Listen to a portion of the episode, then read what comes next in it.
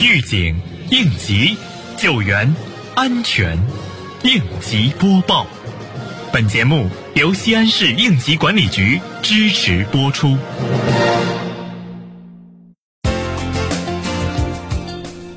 应急管理又一年，征程万里风正劲，重担千钧再起航。二零二零年，防灾减灾救灾能力不断增强，汛期保障受灾区县五个，镇街五十一个，灾后紧急转移安置群众八百二十四人，下拨救灾资金七十九点三五万元，切实保障受灾人员基本生活。有效处置绕城高速汉城服务区危险品运输车辆泄露险情，争取省厅下发防汛物资和救灾物资采购储备资金一千九百六十七万元，有效解决区县物资采购储备经费短缺问题。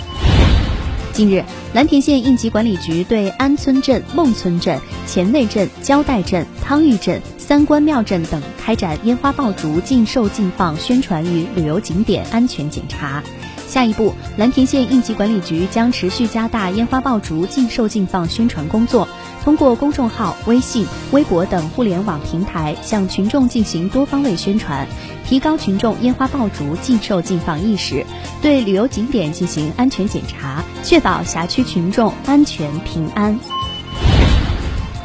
为进一步加强安全管理，落实安全检查制度，消除安全隐患，日前，未央区张家堡街道主要领导带队对甘肃六建广城国际中心项目工地进行了安全生产督查检查，并对印象城及 CJV 影城进行了安全生产检查。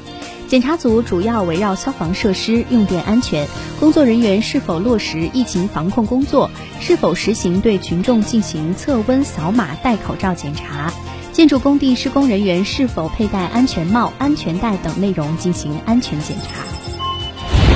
县应急管理局提示各企业，近期是安全生产事故多发高发期，要防止麻痹思想。